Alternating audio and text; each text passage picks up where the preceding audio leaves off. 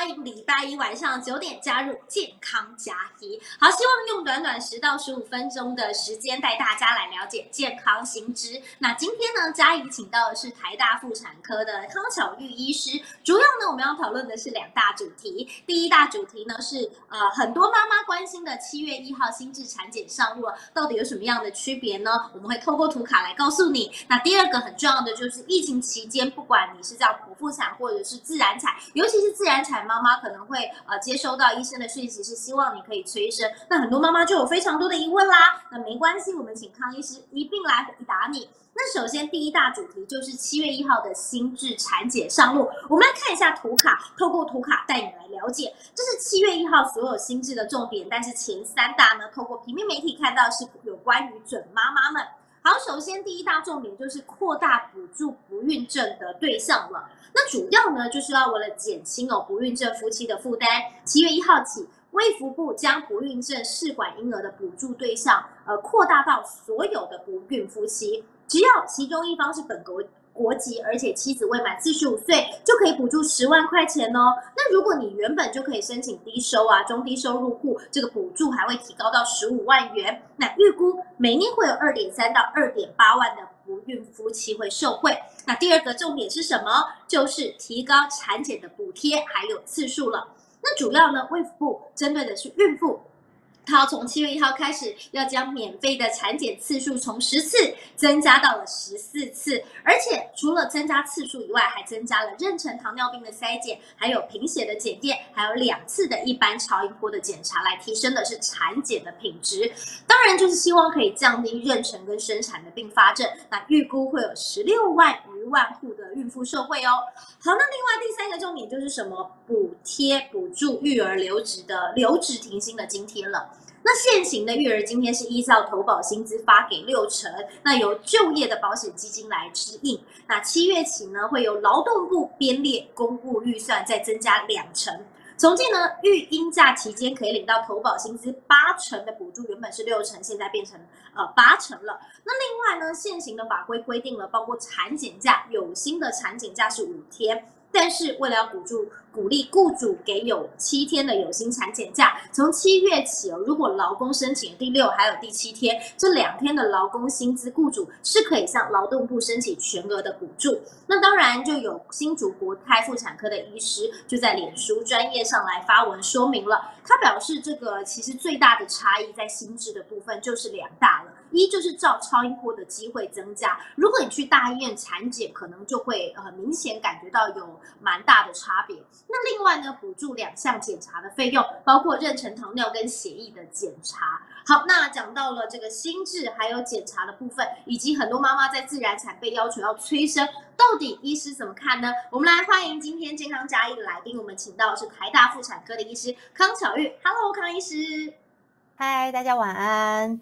那其实大家不用担心说心智的部分啊，就是已经怀孕的或者是已经拿到妈妈手册的，大家会用不到。基本上，因为它现在啊有一版这个叫做呃加值手册，就是有一点像悠游卡概念，就是它会把我们的就是呃没有补到的那个四次产检。然后还有其他的一些鉴保的项目，它也都会就是附在里面。那比如说，我现在已经怀孕二十五周好了，那我下一次去产检怎么办？那你不用担心，因为你的产检医师会帮你处理好。我们就会用一个相对应差不多的周数，可能会用到二十四周或者是第二十八周的那一次的产检。然后再看看，哎，你那个时候有做妊娠糖尿的检查了吗？然后如果还没有的话，我们就会用新制的这个有健保补助的部分来做。嗯，对，嗯，所以其实像妊娠糖尿病的部分，其实有一些医师还是蛮建议说，如果我自己没有糖尿病的家族病史，其实医生还是会建议，呃，怀孕的妈妈还是要做妊娠糖尿病的检查。主要是因为什么样的原因呢？主要妊娠糖尿病的话，它的并发症会比较多。那比较大家熟知的就是宝宝会太大，巨婴症。那如果说宝宝太大的话，相对来说会比较不好生。那艰难产的机会，或者是剖腹产的机会也都比较多。那再来的话，除除了影响宝宝，也会影响到妈妈，然后妈妈日后的健康也是会受到影响的。所以我们发现说，哎，很多妊娠糖尿病的妈妈之后变成真正糖尿病的机会也比一般人还要高。所以如果可以的话，当然是尽早做饮食控制，还有运动是最好的。对，没有错。而且新智的推出，当然也是希望让更多怀孕的妈妈可以在怀孕的过程中可以更加的健康，也提升在产检的品质。那另外想要问的是，像譬如说疫情期间呢，呃，当然在生生 baby 的部分有分自然产跟剖腹产。以自然产来说，大家都知道，因为疫情期间会减少产妇在医院待的时间，所以这段时间好像都会呃，譬如说鼓励产妇用催生。那有很多产妇就会因此很担心。通常他们担心的问题有哪些？康医师可以呃讲一下你。你临床上实际遇到的一些问题吗？大家听到催生，大概第一个反应就是哈，要催生哦，不能就是顺其自然吗？对，或者是说啊，催生催生好像很痛，或者是催生好像很容易生不出来，会吃全餐。我想这些都是大家最担心的。但是其实，就算在没有疫情的期间。那我们大概在三十九周到四十周之间催生，也都算是一个蛮合理的周数啦。那并不是说强制你一定要这个时候来催生，只是如果说，哎，宝宝万一太大了，或者是你本身有一些很严重的孕期的不舒服，想要早一点解脱，或者是呃，宝宝已经就是在肚子里一直长不大，那有的时候反而抱出来养会比较快。好，那因为超过四十周太久不生的话，像是宝宝解胎便啊，或者是一些胎盘钙化的几率都会有稍微的上升啊。对啊，所以他们其实之前发现说，我们三十九周到四十周之间催生不太会增加吃全餐的风险。好，那而且现在很多地方都要求说，你一定要 PCR 是阴性的才有办法入院嘛。嗯，那再来 PCR 阴性才有办法打减痛分娩。所以减痛分娩其实算是自然产妈妈很重要的一个就是福利，所以万一真的不能打，临时痛来的那个时候真的是非常痛苦。对，真的像我自己就是觉得那个无痛分娩真的是个天堂。我记得在前一刻我真的是痛到一个，我真的觉得就是我快疯了。但是呢，在无痛分娩。是发挥效用之后，我记得我还戴了个眼罩跟耳塞，然后好像差不多开始有点痛的时候，护理师就走进来说：“嗯，差不多开几指了，我们可以准备开始要生。”然后我印象很深刻的是，原来打无痛分娩到快生的时候不可以再补，因为它需要你用力，它不可以让你完全没感觉。所以其实，在生 baby 的过程也算学到蛮多。但是有产妇会问说，就像刚才呃康医师说的。不能自然吗？强在果子甜吗？所以通常打催生会不会影响胎儿这件事？应该是不会吧？不会啦，因为催生我们其实就是不管是给阴道的药物，或者是啊点滴的药物，它都是模拟就是刺激子宫收缩。那其实这些催生药物，我们有的时候在产后预防大出血，或者是处理就是子宫收缩不好，也都会使用的药物，所以基本上是不会影响胎儿的。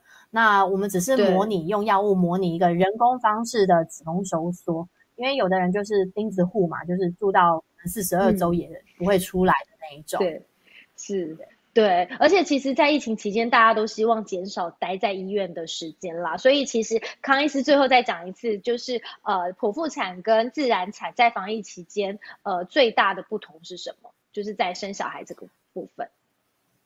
好那剖腹产的话，其实我们也是会预定，就是原本比如说你什么时候要来剖腹产，我们就会往前算，就是你大概什么时候要来做快筛加上 PCR 的筛检。那一样就是按照时间生产。那产后其实我们一般有的住四天到五天不等。那其实大家如果觉得复原的差不多了，其实是可以建议提早出院。那如果可以刚好跟月子中心有衔接的话，就减少待在缩短待在医院的时间。那自然产的话，就是如果预约催生，就跟剖腹产比较像。但是如果说是临时真的是阵痛破水来的，那我们也会就是在当场就先帮你们做 PCR，确定说，哎，你们是阴性的之后，那我们就是会移到一般的待产室来做生产。那当你结果都还没有出来的时候，可能就是没有办法打减痛分娩。再来的话，医医护人员就会全副武装的进去帮你生产。但是大家不用担心了，对。嗯，好，就很开心。健康加一在礼拜一的时候之后就会尽量维持在礼拜一这个时间点。那希望用短短的十到十五分钟的时间，一个议题让大家可以呃快速的补充知识，然后也希望大家在防疫期间都可以平安健康。今天很感谢康医师，也很感谢收看直播的大家。那我们健康加一下个礼拜再见喽，拜拜，拜拜。